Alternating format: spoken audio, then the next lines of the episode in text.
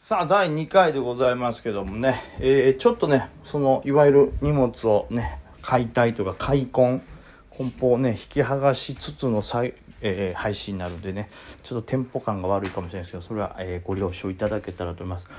大変なんよ、やっぱり。この、ね、もう分からへんもん、なんか、服、リビングって書いたけど、全部寝室にあるから、どうなんのこれ。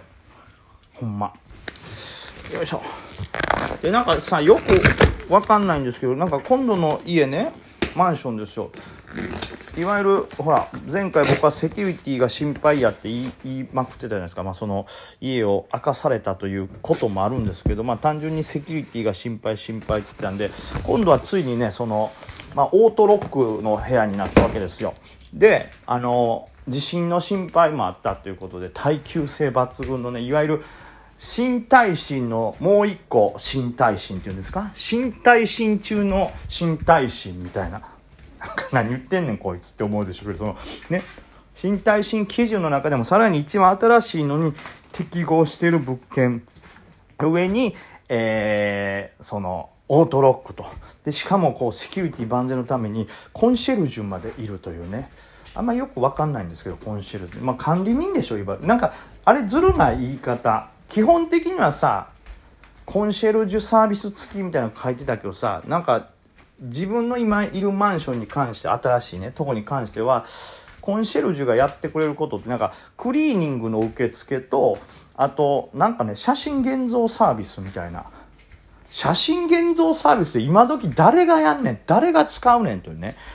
はい、で、えー、クリーニングを受け付けてくれると。で、まあそこで受け取って出してまた、えー、家の下で受け取れる。これめちゃくちゃ便利ですよ。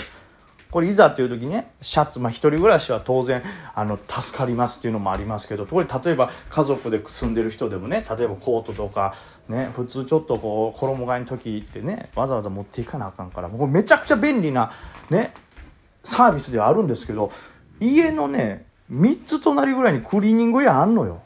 いや、コンシェルジュ頼まんでもいけんのよ、これ。ってことは、えー、っと、コンシェルジュサービスですか？コンシェルジュサービスと言われてやってることの2つがまあいらないわけですよ。そうなってくると、ほあんた何してんの？っていうのね。これで管理費上乗せされてんの？って思うとなんかいやいらんけどなという気持ちがある反面。なんかねまああのその辺のねこのマンションの保守業務とかねいわゆる管理会社とのこの取り次ぎとかもやってるけどいやそれも管理人がやることやろうと思って。だから結局分かったよ。なんか一見コンシェルジュ付きコンシェルジュサービス付きって言ったらうわすごいマンションなんちゃうんって僕は昔思ってたそのそういうとこに入ったことない時はね。で今回はその正直なところ安めのとこしか無理やったんでそう。だから新宿からちょっと遠くなったしその、ね、都心からちょっと離れたことで安くなりました。その代わり堅牢で、えー、オートロックついててガードたっぷりですけどしかもコンシェルジュみたいなのがついてえそれ高級なとこちゃうんと思ってそれがこんな値段なんですかって入ったけどももう騙さない次は。コンシェルジュってただの管理人やからなほんま。なんなん？その分管理費5000円ぐらい引いてくれよそれやったら。ね、引っ越したてで愚痴ばっかり言ってますけどいいお部屋なんですよ。本当に。はい文句は設備はもうめちゃくちゃすごいなんかこれ。床暖房とかついてるし。使わんやろうと思うけど床暖房もついてるんですよ。あとあの悪魔のね浴室乾燥機ね。あの雨の日でも干して、えー、洗濯物乾くってやつですけどばっかみたいに電気代食うやつ。あれやったら自分でなんかバーナーで軽く服を炙って乾かした方が全然安いでみたいな。コンロの上にあって下で引いたいて乾かすでっていうぐらいバカほど高いやつがあるんですけど。まあその辺はね多分何て言うか乾燥機浴室乾燥機とか床暖は使わないと思いますけど。でもまあすごいね。設備はいいんですよ。だからちょっと都心から離れた代わりに丈夫になって、えー、部屋自体もちょっと狭くはなりましたけども設備の方に全振りしたっていう感じですね。はい、駅からもかなり近いんで、まあ、そういうお部屋ですただ多分呪われた土地なんでしょうね。これね多分こんなに安いってことは多分呪われた土地なんでしょうね。はい。えー、景色も、えー、最悪ですね。なんか廃墟みたいなのが後ろ立ってますからそれが目の前に出てくると、まあ、心霊好きの僕にとってありがたいんですけど。これででもあのすいませんね。なんか今日はもうそれでテンション上がってもというか質問回答すると言いながらそんな話ばっかりしてますけど。前にねその今今日引っ越したてですけどその前そのさっきまで住んでた家ですよ。本当ねこれあの他のラジオの時たちは番組で言ったけどあるわけですあの事故物件サイトに大島テルっていうのがあってまあ事故物件にはまああくまでこう何ですか視聴者からというかサイトを見た人からの一般からの投稿で載せるっていうことが多いんでその、まあ、100%っていう信頼度があるかどうかは別にしてですけど、まあ、いわゆる飛び降り自殺があったマンションとか、えー、部屋で首吊りなり孤独死でなんか腐ってしまって、えー、まあ心理的貸し物件になったみたいな情報が載ってる大島テルっていうねこのサイト、まあ、有名ですから知ってる人も多いと思いますけどあるわけですよ。本当にですよ。僕前住んでたところやっぱそういうの調べるわけよ。入る前にね。階段付け。まあ別に怒ってたら怒ってたで構わへんっちゃ構わへんねんけどでもあるじゃない。その仕事で心霊はやるけどもそのうんなんかなその本丸にまでいえいられると俺死ぬんちゃうかなみたいな。だって前実際そういう事故物件住んで血便止まらんくなったことがあるから。ね。ちょっとまあその体調によるというかなんか嫌やん。だって夜さトレードね先物見ててああっつってほんでうとうとして寝てああ寝るなってパチって目覚めたらなんか変な黒い影がえ玄関の方から入ってくる気配がするとあなんか来るから逃げんとわからない誰や？と思って覗こうとしたけど体が動かへん。苦しい苦しい。どんだけ力入れても動かへん。あどんどん近づいてくる。あ怖いどうしよう。その時ふと気づいたらあパソコンついてるやん。あそうか俺さっきまで先物やってたから。あれ？待って。俺ロングで入ったよな。ロングで入ってるやん。ちょっと待って待って待って。やばいやばいやばい。ダブルトップなってるやん。え、この形あかんて。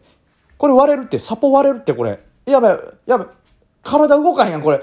じゃじゃじゃ、サポ割れるからロング切りたいのに体動かへんやん。いや、玄関からなんか近づいてくれる。なんか近づいてきてる黒いもや来てるけど。いや、もう黒いもやとか今どうでもいいね。早くロン、ロングを、ロングを、ロングのポジをカットさせてくれ。頼む。あ、体動かへん。くそ幽霊殺す幽霊殺すからな、絶対お前。俺のロングポジションの恨みへ。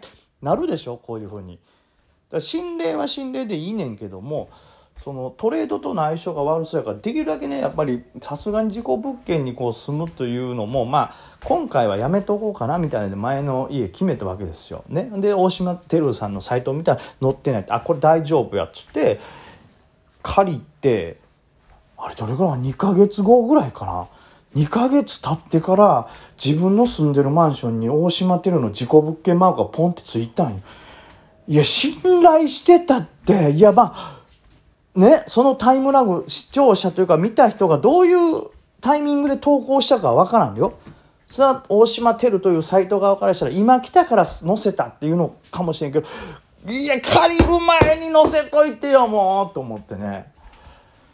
いや、本当に、多分後半ちょっとトレードの成績ここ1、2ヶ月悪かったそれのせいかなと思ってね本当に、まあ、金縛りも何も起こってずにただただ単にじっくりとチャートを見ながらずるずると負けていっただけですけども。はい、まあなんでねちょっとでも建物というかね住みかが変わったんでね心機一転頑張りたいと思いますけども。こう改めてねそんな話ばっかりしてましたけどはい。質問回答いきましょうかね。はい。質問回答でございます。えー、っとですねお便りねたくさんいただいてますからね答えていきますよ。どこかな？はいはいはい。日照金の話したもんね。ベジブレの話もしたよね。同社で北進の話もして。えっ、ー、と、ちいはまさんの質問ですね。えー、ニコ生出演お疲れ様です。ありがとうございました。と。墓姿は良かったです。ありがとうございます。えー、ガリさんとみきさんのラジオのことですが、お弁当を食べながら拝聴しましたが、えー、嘔吐、排便、排尿の話をするので、食べ終えてからか帰り、キロ途中で拝聴したりしております。もうこのね、苦情みたいな、もう俺に言われても知らんねんけど、多いよ、すごい。ガリさんのあれ見て、ほんと汚いんでやめてくださいみたいな。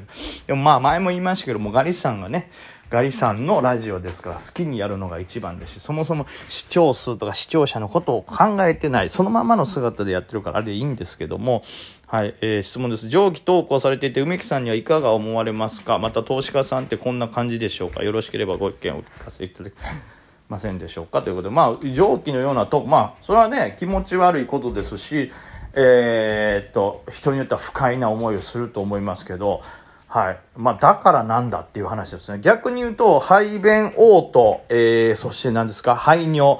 まあ、その辺の話ってね、投資家ってむしろしないんですよ。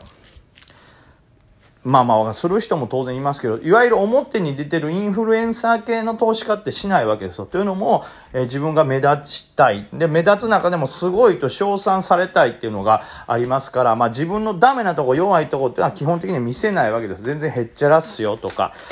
今日負けましたねってストレートに言うけど、本当にはこう気持ち悪いぐらいな気分になるぐらい負けてないやろっていう感じなんですけど、まあ、ガリさんっていうのはそこをめちゃくちゃストレート正直にこう何ていうんですかね表現して発信するというところはあの投資家のリアルっていうのが分かって非常に僕は良いことだと思いますね。まあそもそもあれがグルメ番組であるとか、まあ本当にお昼にお届けしたいバラエティ番組っていうんであれば、ね、いやちょっとどうやねんって思うんでしょうけど、まああの配信というか、はい、このね、僕のやつもそうですけど、基本的にはその投資についてということがメインになってるんで、まあ極端な話、そのね、まあ投資の僕はこういうふうに考えてやってますっていう情報をね、発信できてるっていうのはまずいいことですし、そしてそれとともにその、なんて言うんですか、リアルを見せれてるっていうのはいいことかなと僕は思ってます。はい。